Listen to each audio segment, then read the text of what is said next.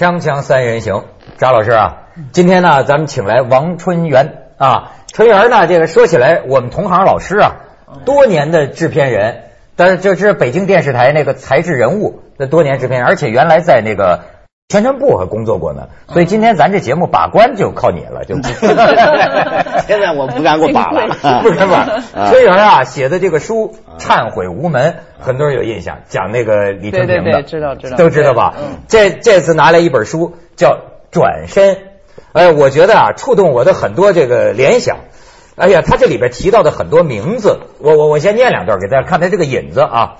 还有什么郭凤莲呢？记得吧？嗯，李小华，一个来自红色资本主义的挑战者，中国第一辆法拉利汽车的主人。那辆京 A 零零零零幺车牌的红色车身上五十个元首的签名，向我们昭示什么？年广久，一个市井狂徒的生存游戏。他那混乱的家族婚姻生活，能否让我们理清这段从无序到有序的岁月？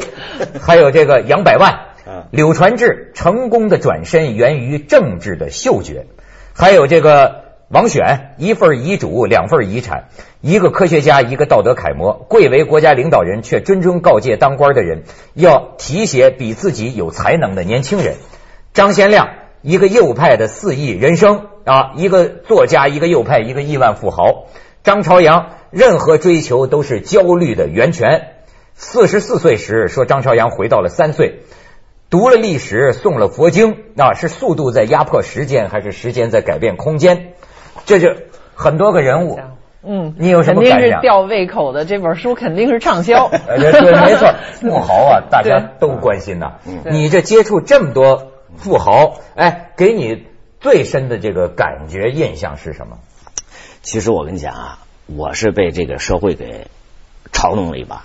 嘲弄，哎，就是说，因为这个，我本身的话呢，我也没想着我会成为一个作家吧，啊，我也不知道我是不是作家，是我我自己说我是码字儿的啊，因为因为因为干电视的，说说这个 不好好干电视，开开始码字儿去了，嗯。所以我写完这个《忏悔无门》以后啊，他们就好多人跟我说，说有的媒体就说说王志元，你开创了中国的新软饭时代。新软饭，新软饭时代，说李春平，你是啊软饭的吗？对，说为说为什么呢？说说你你要看，说现在北京、上海的五星级酒店全是帅哥，嗯。在那干嘛呢？等富婆，啊，等着富婆招幸。啊啊，等着富婆来改变自己的命运和人生，所以我现在一写什么，嗯。大家都认为啊，我是专攻富豪的，没实际上这是一个错觉。呃 为什么是错觉呢？啊？呃，其实际上的话呢，我关注的是什么？我关注的还是这个在时代变化之中啊，整个的时代的大量的这个速度。啊嗯。挤压，完了以后啊，这个人啊，他的人性啊，所表现出来的他的生命力啊，他怎么在人生的困境的时候啊，他能够挣脱自己。他说这事儿为什么？最近咱们好像都有幸啊，啊。到这个一些富豪家里做客啊？张老师也 去了两家，我去了。你这里边写到一位李小华啊。有有幸蒙他邀请到他家做客，我也是这个很有感触，所以就是特别想跟你聊聊。你比如说，我到李小华家，你这书里也写到，对对。他花了两亿一千万装修的这个这个就美轮美奂，然后一进他家门，先是来一人，就跟进一博物馆似的，给我们介绍。那你看这个柱子，这个石头，意大利来的这个大理石，柱头上用了多少黄金，就就那样。然后完了之后呢，就看这个纪录片，看到这个李小华的这个很多创业史，让我觉得挺好玩的是什么呢？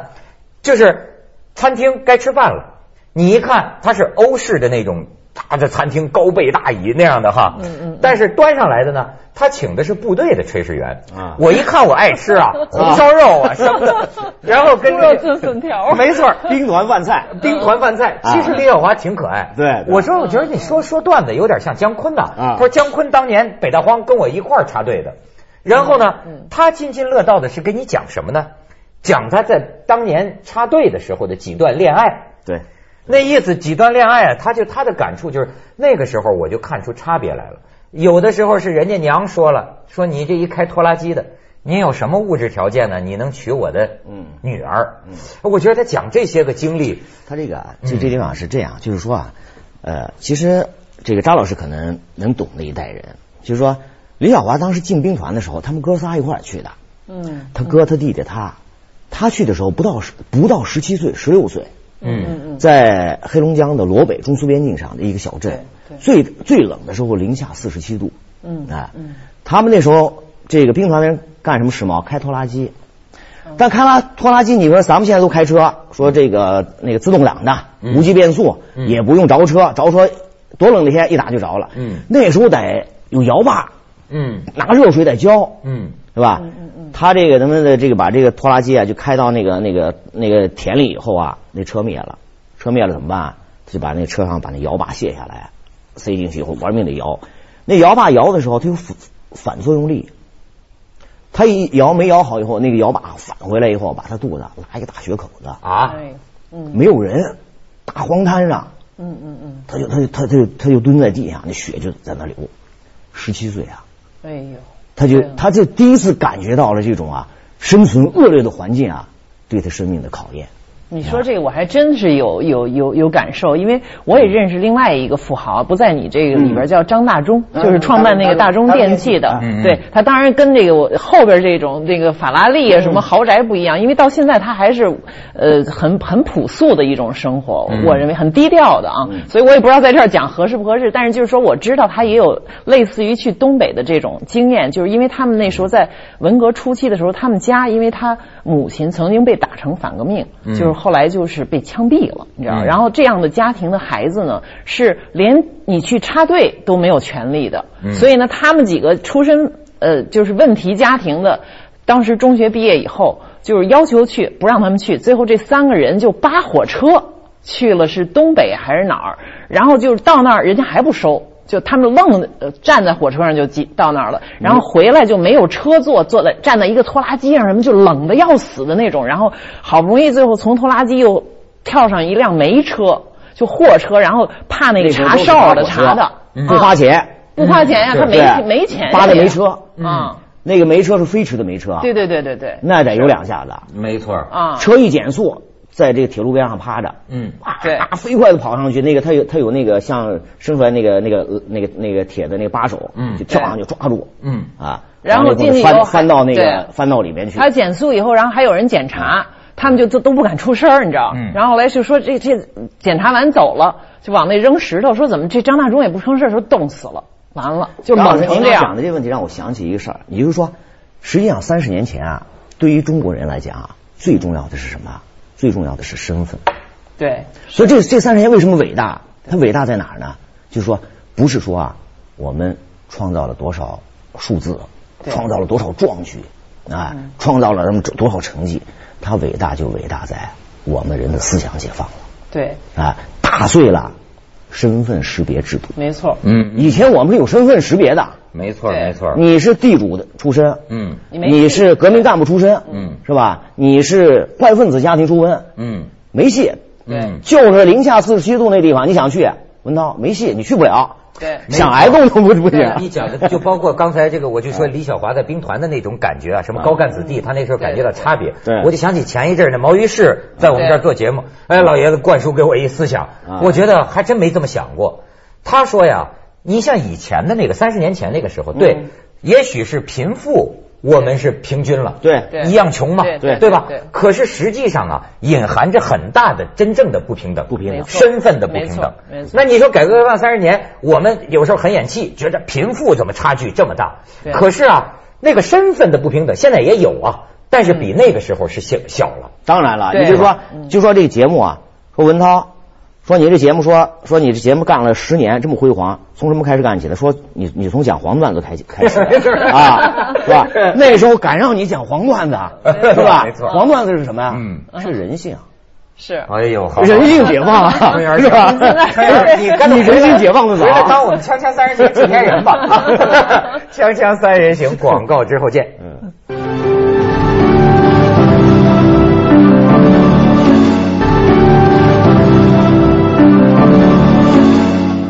所以一讲起来啊，这书上的很多富豪啊，可以甭管英雄枭雄，那都出于草莽。嗯当年可能是苦大仇深的，个个都是。对但是，一下三十年过去，你看涌现出这么一个富豪的这个群体，人们看着这个这帮群体，反正这什么议论都有。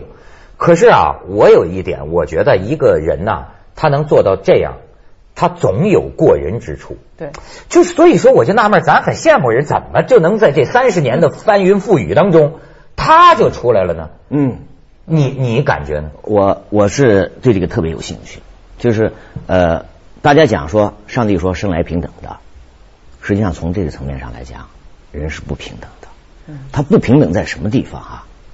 不平等在啊，人的禀赋不同啊。我理解成什么？就是他的生命力不一样啊。有的人有巨大的生命力啊，就是愈挫愈勇啊。他的生命啊，你越挤压，他越迸发出来那种啊，对对完全超越你啊，空间超越你生命本身那样的一种创造力啊。他再加上时代，你处在一个特殊的时代啊。你比如说，我我我们讲说作家，作家的话呢，那个索尔仁尼琴讲说，作家和时代啊，可能是相背而行的，有时候是时代有幸而作家无幸。但是富豪有时候是必须得是时代也有幸，他也得也得有幸。嗯嗯没有好的时代，你的特殊禀赋啊，你就发挥不出来啊。是但是呢，也只有啊，他有特殊的禀赋啊，他才能够超越一般人，是吧？你说这个，他提出一个词儿啊，叫生命的控制力。啊这事儿你举个例子说说。你你比如说啊，我就我就讲你也熟悉的小华，嗯小华这钱是怎么赚来的？首先啊，我说他是因为一场爱情啊，把他那个精神的蛋壳给打碎了嗯嗯啊。什么爱情？他是你比如说他当年我说这个肚子拉出血来了，对对吧？他特别需要那个小那么小的时候，他情窦初开，他需要什么？需要温情。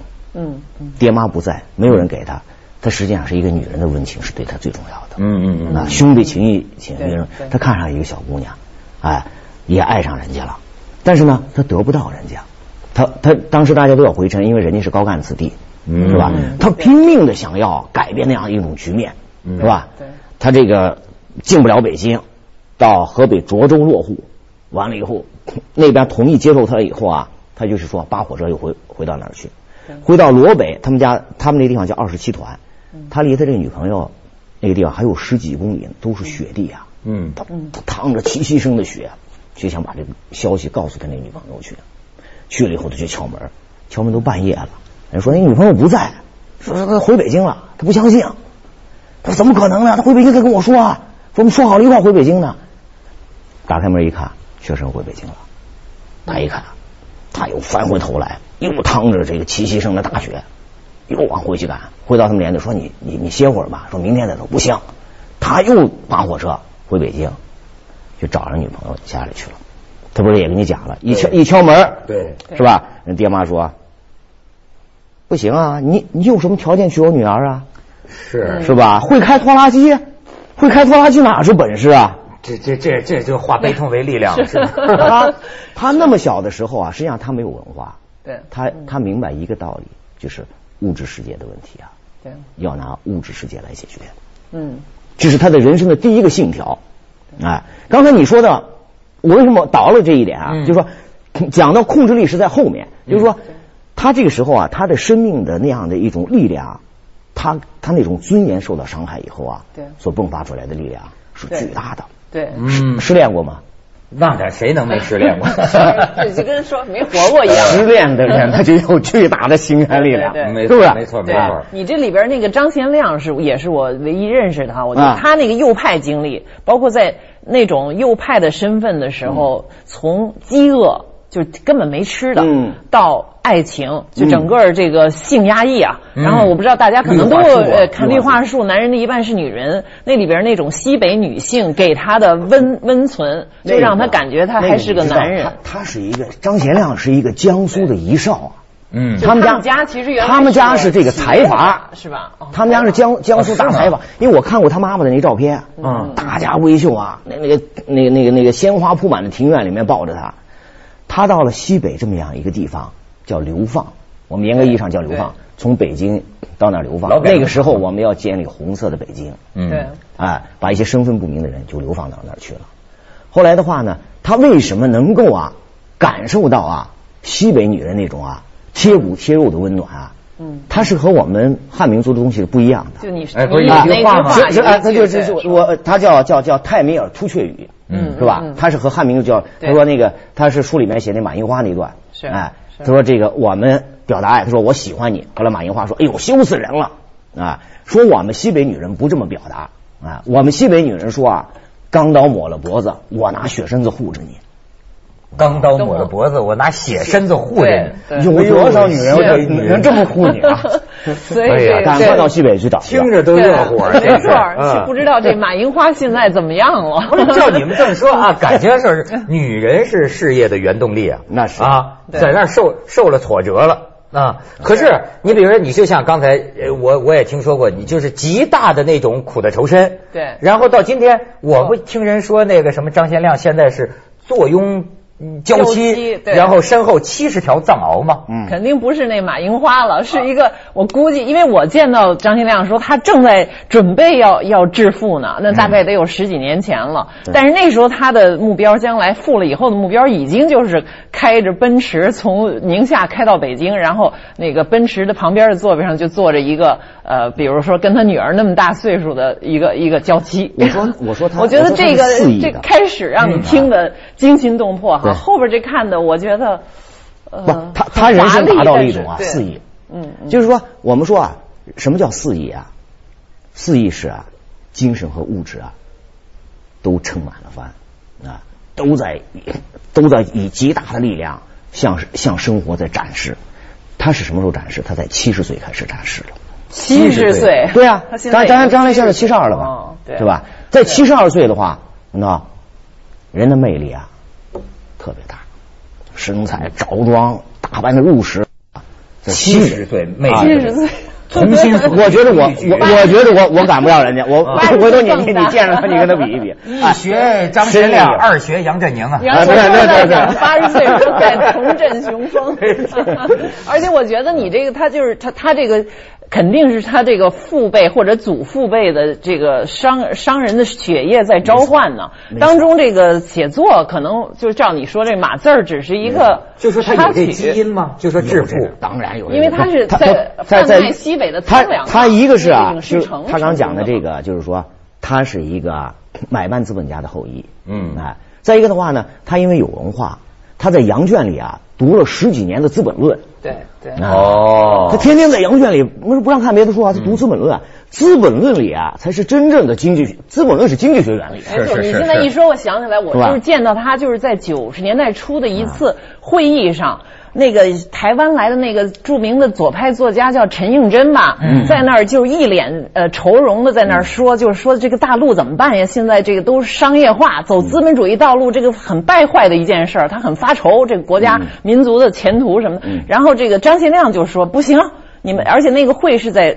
呃，环境与文化这么一个主题，然后他就觉得，呃，陈陈应真就觉得这么一来就把环境给破坏了。嗯然后张先亮就说，他发言就是说，我欢迎你们所有的人到我们西北来污染，你们要不污染，我们怎么脱贫呢？他你说他这个脑子，他一个作家他想的是，这个最后他就是呃在西北建那个影视城嘛。啊啊，这好像是这么发的财，其实我吧？是我我我我那我给他题目叫一个右派的四眼人，是那这里面有弦外之音的，嗯就是说如果说啊这个时代不转身不转型啊，他还是一个右派。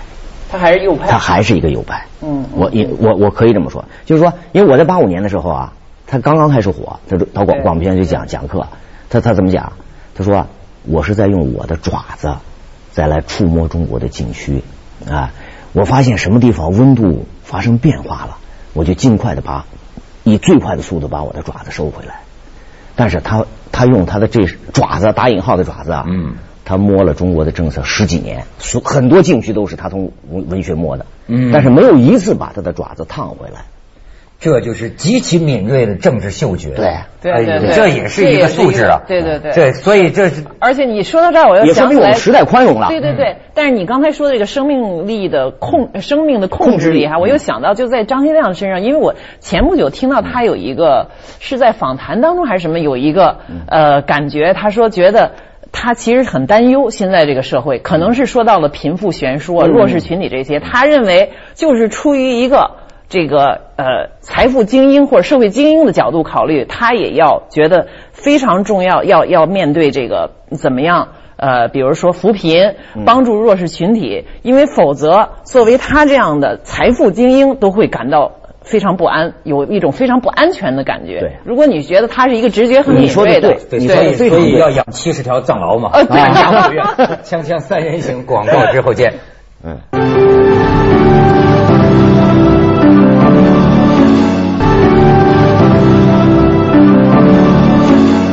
好，安全感。对，嗯，我说为什么？就是说啊，这个一个一个社会啊，一个社会啊，这个大家现在不是讲和谐社会嘛，嗯。是吧？和谐社会的核心是什么啊？大家能够自由的倾诉，就像咱咱们锵锵三三人行这样，想说什么说什么啊大家哎和风细雨的，嗯。因为人和人之间啊，最大的和谐是什么？是倾诉啊，是心倾诉啊，倾诉啊，是，嗯，人对人的之间的交流，所有的隔阂的产生都是因为啊没有倾诉感，对，缺少倾诉感、倾诉感。嗯。原来你对这个人说，说东东他这人我以前没接触过，他讨厌这人啊。嗯后来啊，发现啊，我还是有傲慢和偏见。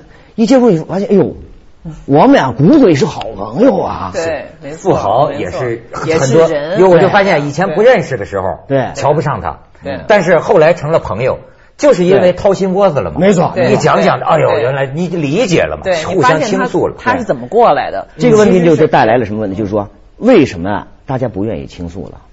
就是缺少安全感了。缺少安全感。对啊。那么你说谁愿意？我对一个陌生人，我为什么要说真心话啊？嗯面对一个富豪，尤其他是富豪啊，我凭什么要给你说真心话？那么你像你刚才讲说这个张先亮到七十岁就感觉拉满了帆，甚至用了四亿这么一个词儿要展示哈嗯。但我的问题是，他为什么要展示呢？嗯，你想一想，人活到了七十岁了，你还不让他绽放一次吗？比如说，你还我觉着我要有钱，我偷偷摸摸享受啊，我干嘛要到处给人看呢？好，这个问题问的非常好，就是说啊，因为他是张贤亮，对，因为他是一个作家，他在思想上本身就占有一定的高度。但是他这种展示、哦是吧呃，恰恰同时的话呢他又是物质的展示啊，啊他不是思想的展示但。是他这种，他这种不是，他现在他现在在物在在文化上给他建立了一个高峰。我们说，我我们说人一生中啊很难有两次高峰的。哦对吧文化高峰有了就欠。接下来为您播出《走向二零一零》。